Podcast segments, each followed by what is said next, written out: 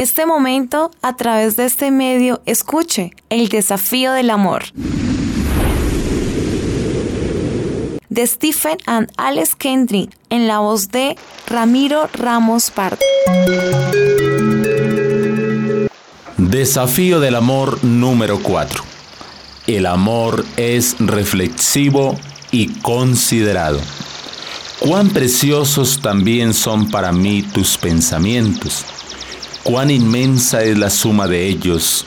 Si los contara, serían más que la arena.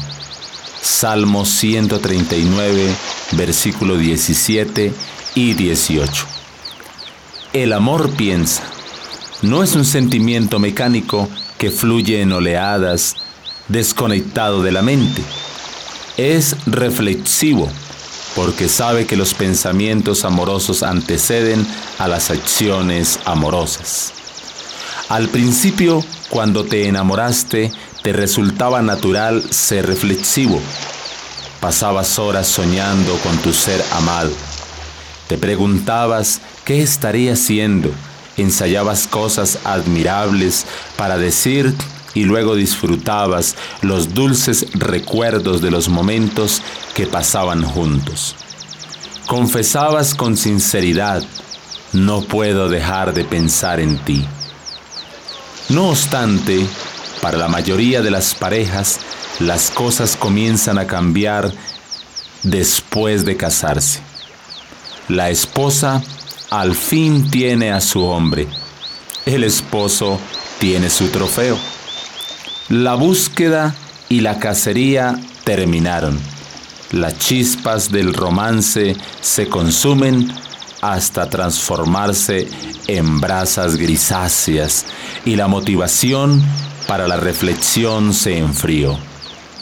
Poco a poco tu atención se vuelve hacia su trabajo hacia las amistades, hacia los amigos. Tus problemas, tus deseos personales comienzan a absorber esa atención.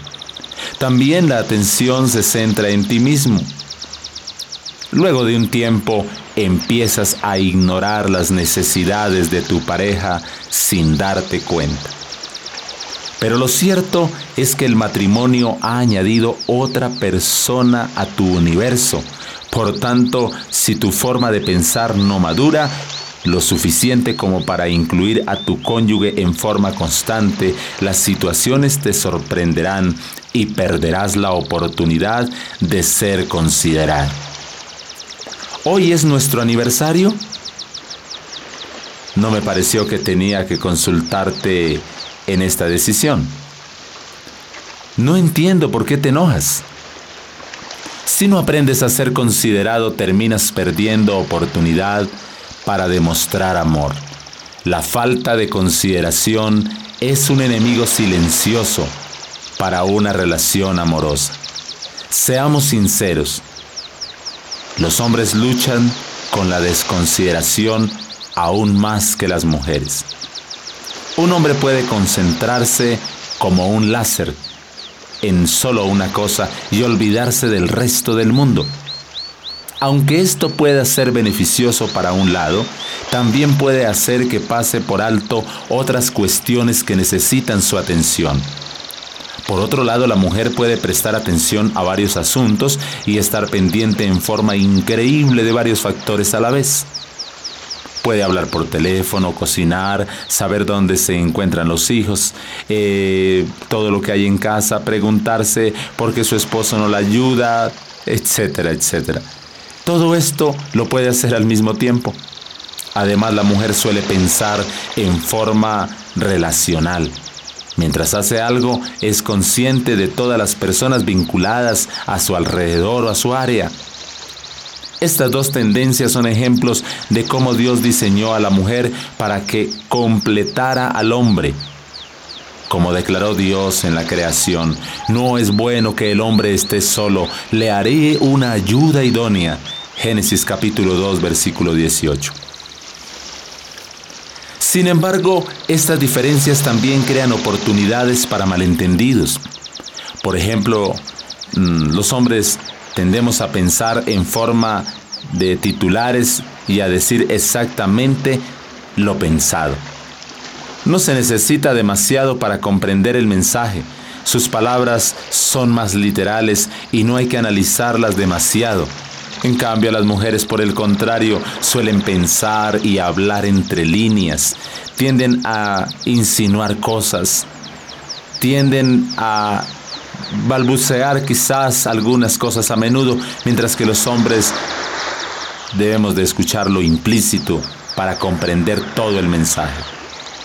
Si una pareja no entiende estas diferencias, las consecuencias pueden ser desacuerdos interminables.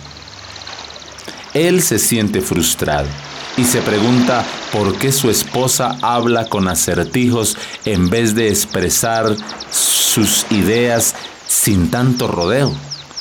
Ella también se siente frustrada y se pregunta por qué su esposo es tan desconsiderado y no ata cabos para llegar a comprenderla.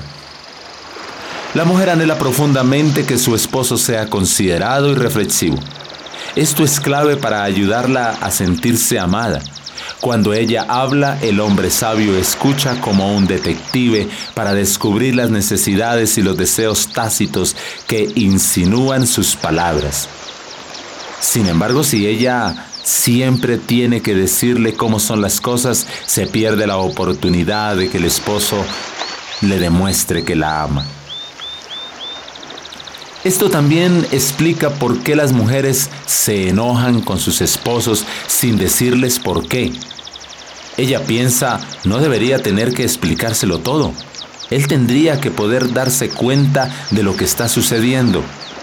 Al mismo tiempo el esposo sufre porque no puede leer la mente de ella y se pregunta por qué se lo castiga por un crimen que no sabe quién lo cometió. El amor exige consideración de ambas partes. La clase de consideración que cierra brechas mediante la combinación constructiva y la paciencia, la amabilidad y la abnegación. El amor te enseña a llegar a un acuerdo, a respetar y a valorar la manera única en que piensa tu cónyuge. El esposo debería escuchar a su esposa y aprender a considerar sus mensajes tácitos. La esposa, por otra parte, debería aprender a comunicarse con sinceridad y no decir una cosa cuando en realidad quiere decir otra muy contraria. Sin embargo, es fácil enojarse y frustrarse y seguir el patrón destructivo de preparen, apunten y fuego. En el momento hablas con dureza y no reflexionas sobre tus palabras sino hasta más tarde. Por el contrario, la naturaleza reflexiva del amor enseña a usar la mente antes que usar la boca. El amor piensa antes de hablar, filtra las palabras a través de una malla de verdad y bondad. ¿Cuándo fue la última vez que pasaste algunos minutos pensando cómo podrías comprender mejor a tu cónyuge y demostrarle el amor? ¿Qué necesidad inmediata podrías satisfacer? ¿Para qué acontecimiento próximo, aniversario, cumpleaños, día festivo, podrías prepararte? Los grandes matrimonios surgen de la reflexión profunda. El desafío para hoy. Ponte en contacto con tu cónyuge en algún momento de este día sin ninguna otra intención que preguntarle cómo está y, si puedes hacer algo por tu cónyuge. Por favor, haz una marca en tu calendario cuando haya completado el desafío de hoy. ¿Qué aprendiste de ti mismo y de tu cónyuge en el desafío de hoy? ¿Cómo podría transformarse en una parte más natural, rutinaria y sumamente útil de tu estilo de vida? Hasta una próxima oportunidad y no olvide lo que dijo el apóstol Pablo en Filipenses 1.3. Doy gracias a mi Dios siempre que me acuerdo de vosotros. Dios te bendiga.